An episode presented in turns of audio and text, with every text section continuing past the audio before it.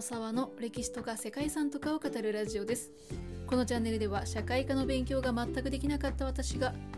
歴史や世界遺産について興味のあるとこだけゆるく自由に語っています。本日は世界遺産エローラの石窟神宮についてお話をしていこうと思います。おそらくですねほとんどの方がこの世界遺産初見もしくは初耳になるんじゃないかなと思うんですけれどもエローラーの石窟寺院群というのはインドの中西部にある世界遺産なんですね。でそもそも石窟寺院って皆さんイメージ湧きますかね？日本にはないのであまりピンとこないなという方もいらっしゃると思うんですけれども石窟寺院。つまりですね、まあ、岩を丸ごと掘って削って作られた寺院なんですね、まあ、しかもですねこれらが掘られた時代っていうのは当然ですね。機械ないですから。全部手彫りなんですよ、うん、まあそれだけでもなんとなく過ごそうかなってね思ってくださった方もいらっしゃるかと思うんですけれども。いや世界遺産っぽいなとねいう感じなんですがさらにこの世界遺産はある点において世界唯一の場所というふうにも言われているんですね。まあ、そんな非常に貴重な世界遺産について本日はご紹介していきたいと思いますのでよかったら最後まで聞いてみてください。では早速なんですけれどもエローラの石窟寺院群ここはどんなところかというとですねインドのムンバイの北東 350km に位置している場所になりますそして垂直な崖に南北約 2km にわたって合計で34の石窟寺院が掘られています。そしてここは古代三大宗教である仏教ヒンドゥー教ジャイナ教の石窟寺院が一堂に会している世界で唯一の場所なんですね。これが世界で唯一の理由だったんですね。でこの石窟寺院群の構成っていうのは崖に向かって右側から仏教の12窟そしてヒンドゥー教17窟最後左側向かって左側にジャイナ教が5窟というふうになってるんですね、まあ、窟というのは洞窟の窟ですね。えーと漢字分かりますかね。穴冠あの空の上のやつですね。穴冠に屈伸の靴なんですけれども洞窟とか、まあ、岩山を掘って作った住居などにも、まあ、靴というふうにね表現されることがあるみたいですので今日はこの靴というのがたくさん出てきますけれどもそういう意味だなと思いながら聞いていただければいいかなと思います。エローラにある石窟は、まあ、古い順に並んでいてつまり仏教石窟寺院っていうのが一番古いんですね。そしてジャイナ教の石窟寺院っていうのが一番新しく作られたものだそうです。でジャイナ教ジャイナ教って言ってるけどなんやそれと思われる方多いですよね多分ね。私もあまりよく知らない。ですがこのジャイナ教っていうのは金塊を厳守するなど徹底した苦行禁欲主義をもって知られるインドの宗教だそうですね。そしてまあこのジャイナ教を開いた開祖のマーハビーラという方はあの仏教を開いたゴータマシッダールダ、まあ、お釈迦様ですね。これと、まあ、これとか言っちゃいけないか、お釈迦様と同時代の人というふうに言われているそうです。では次にですね、仏教、ヒンドゥー教、ジャイナ教の石窟寺院についてそれぞれ解説していこうかと思います。まずは仏教窟ですね。仏教窟は南端の第1から第12窟まであります。でこれは5世紀から7世紀に造営されたもので、まあ、仏教窟としてはインドでも最後の方にできたものだそうですね。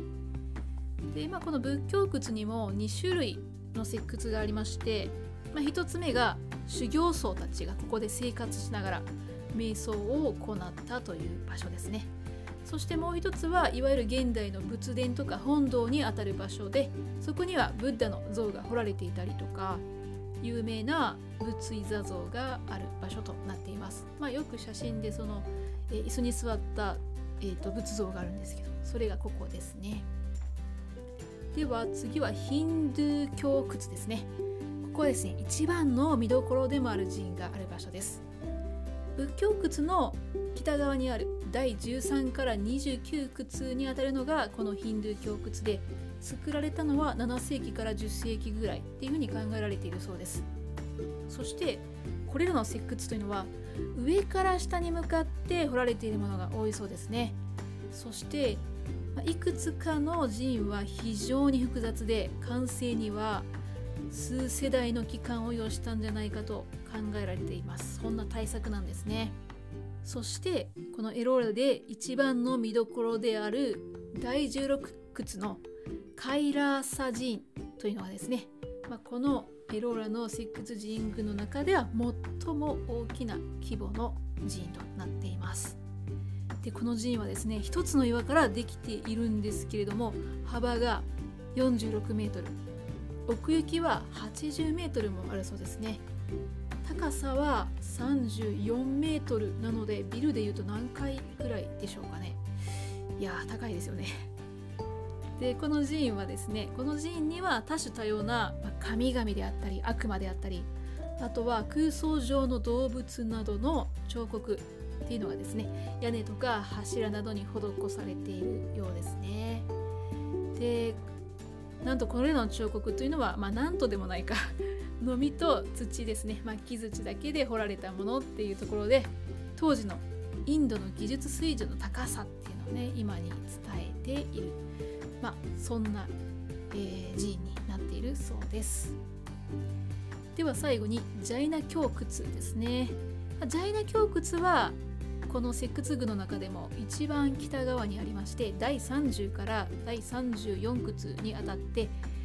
8世紀から10世紀頃この辺りに作られたものですね。で他のね今まで紹介してきたところとは比較するとそれほど大きくないんですけれども非常に繊細で複雑な構造を持っているそして一種の芸術的作品とも言われていますでこのジャイナ教徒っていうのは先ほど説明したヒンドゥー教窟の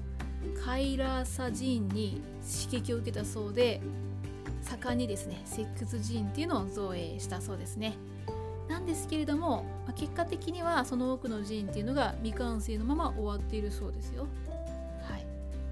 まあ、そんな3つの宗教が共存したこの石窟寺院群なんですけれども、まあ、あの一般的に古い石窟寺院っていうのは時代とともに忘れ去られてしまってですね廃墟になって、まあ、それから何百年とか経ってから、まあ、改めて発見されるっていうことが、まあ、あるみたいなんですけども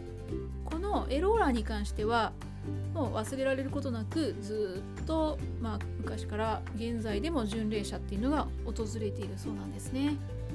ただですね逆にまあそれもあって保存状態っていうのは良くない場所もあります、えー、内部の壁画っていうのはもうほとんど残っていないそうですね。でここまで3つの宗教について年代ごとに古いものから新しいものがあるというような解説をしてきたんですけどもあのそれぞれの石窟っていうのは、まあ、結局は隣り合っているんですよね。で実際は年代もほとんど違わないで、えー、建てられた、まあ、掘られたものもあるんですね。まあ、あのつまりは異なる宗教の石窟が同時に作られていた時期もあったということで、まあ、そういった背景から古代インドの寛容の精神を表す貴重な遺産ともされているそうですよ。ということで本日は世界で唯一無二と言っても過言ではないインドのエローラの石窟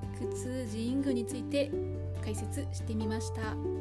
ここまでご清聴いただきましてありがとうございます。では皆様失礼します。